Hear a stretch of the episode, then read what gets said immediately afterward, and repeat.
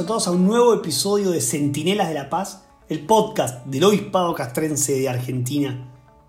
Y en esta ocasión en particular vamos a seguir conociendo a los santos patronos, vamos a seguir entrando en sus vidas, vamos a seguir conociendo sus corazones, lo que los movía, lo que hicieron, cómo podemos acercarnos a ellos también. los santos son personas que vivieron las virtudes al máximo ¿Y por qué es importante conocerlos? Ya vimos la vez pasada y también vamos a profundizar ahora que es importante seguirlos y aprender de ellos y de sus virtudes, porque adquirir virtudes como la de los santos nos ayudan a ser dueños de nosotros mismos, a forjar grandeza de espíritu, a aspirar a cosas grandes, a tener la virtud de la magnanimidad, que viene de alma grande, de desear cosas grandes. Nos ayudan también cuando uno adquiere virtudes a secundar, a continuar, a fortalecer las obras de la gracia, las obras que Jesús empieza en nosotros y a través de las virtudes las podemos continuar y acrecentar. Y todo esto, ¿para qué? También para poder irradiar a Cristo con un mayor amor. En este episodio vamos a hablar de San Juan de Capistrano.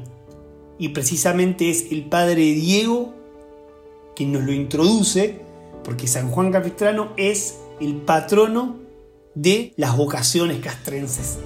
Así que sin más los dejo con él para que podamos conocerlo más profundamente.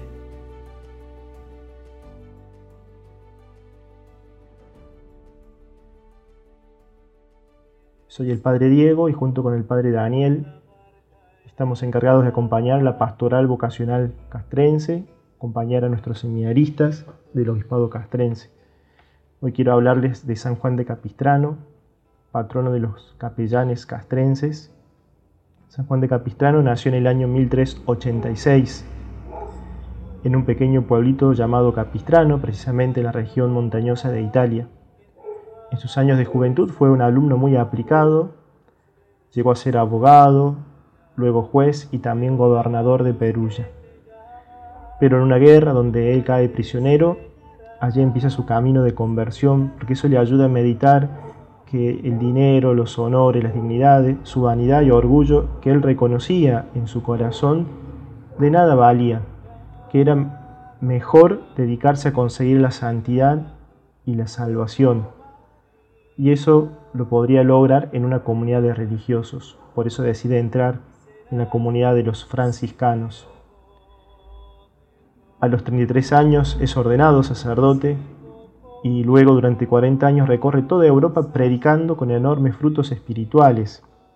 La fuerza de su predicación no estaba tanto en sus palabras como en su figura, porque los santos sacerdotes tienen a Cristo como centro de sus vidas. ¿Y qué quiere decir su figura? Su figura quiere decir que no solo las palabras eran convincentes de San Juan de Capistrano, sino también sus gestos, sus actitudes, sus miradas. Tal punto era que la gente lo llamaba el Padre Piadoso, el Santo Predicador, y su rostro era un semblante luminoso y unos ojos brillantes que parecían traspasar el alma y conmovía incluso a los más indiferentes. Esta es la fuerza que tenía la predicación de San Juan de Capistrano, esta era la centralidad de Jesús en su vida.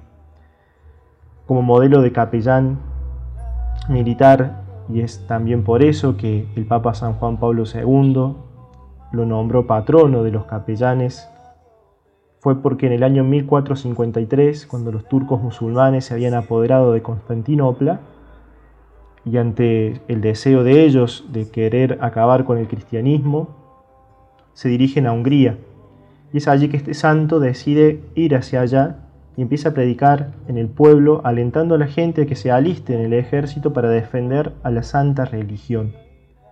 Y no solo que insta al pueblo y muchos se suman al ejército, sino que también el jefe católico del ejército, también los soldados de ese ejército, los tiene que alentar y animar mucho, porque la flota del ejército musulmán era muy grande y obviamente la flota cristiana era mucho menor, lo cual causaba un gran temor.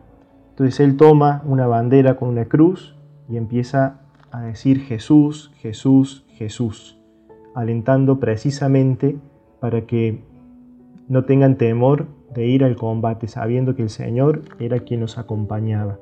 Y decía con mucha fuerza, creyentes valientes, todos a defender nuestra santa religión.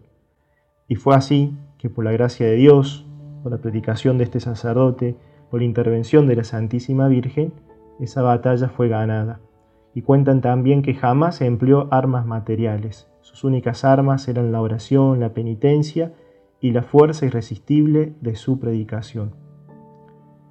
San Juan de Capistrano también comprendió algo que es un propio de nuestro carisma castrense, que es esta disponibilidad a dar la vida, incluso literalmente, ¿no? la vida material, así como lo hace nuestra feligresía, que sabe que cuando se pone al servicio y responde a esta vocación, una de las posibilidades es entregar la propia vida, también así lo entendió San Juan de Capistrano. Él había ofrecido su vida a Dios con tal de conseguir la victoria en aquella batalla y que la fe cristiana siga estando en todo el territorio europeo y obviamente en todo el mundo. Y Dios aceptó ese ofrecimiento, porque luego de la guerra, al haber muchos cadáveres, surgió una epidemia de tifo y San Juan de Capistrano se contagió de esa enfermedad debido a que estaba débil y a una vida penitente, y es así que el 23 de octubre de 1456 él muere. El 10 de febrero de 1984 San Juan Pablo II lo declara como patrono de los capellanes militares.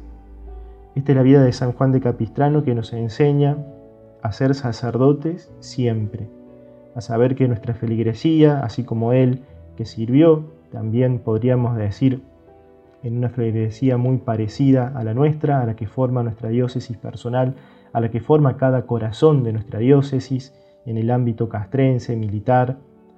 Él aprendió a servir allí siempre como sacerdote, con actitudes y palabras sacerdotales, incluso con ropa sacerdotal. Por eso le pidamos también a este santo sacerdote, por todos los que ya somos sacerdotes, para que comprendamos que la gente nos quiere sacerdote, nos necesita sacerdote y nos espera sacerdotes. Que podamos alentarlos con la palabra, con la Eucaristía, con la reconciliación, animándolos en el dolor como buenos samaritanos, siempre, siempre sacerdotes.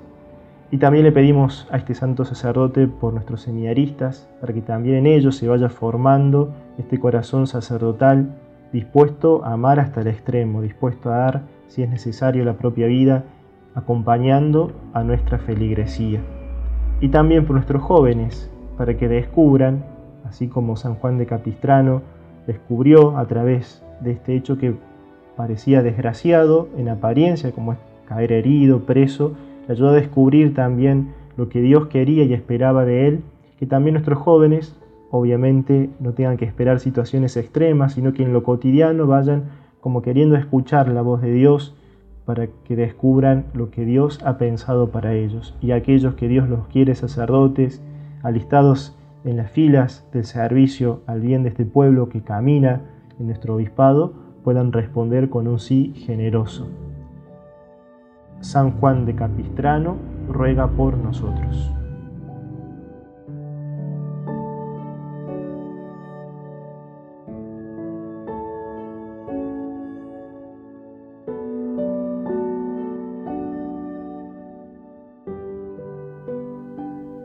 Muy bien, eso fue todo por hoy. Espero que les haya gustado. No olviden de recomendar este podcast a otros familiares, a otros amigos, a otros fieles también del obispado, a personas que creas que le puede servir esta charla, que les puede servir este comentario, que les puede servir aprender sobre la vida de santos. No olviden seguirnos en redes sociales, en Twitter, en Facebook, en Instagram, en YouTube y seguir las novedades del Obispado Castrense de Argentina a través de nuestro sitio web. Hasta el próximo episodio.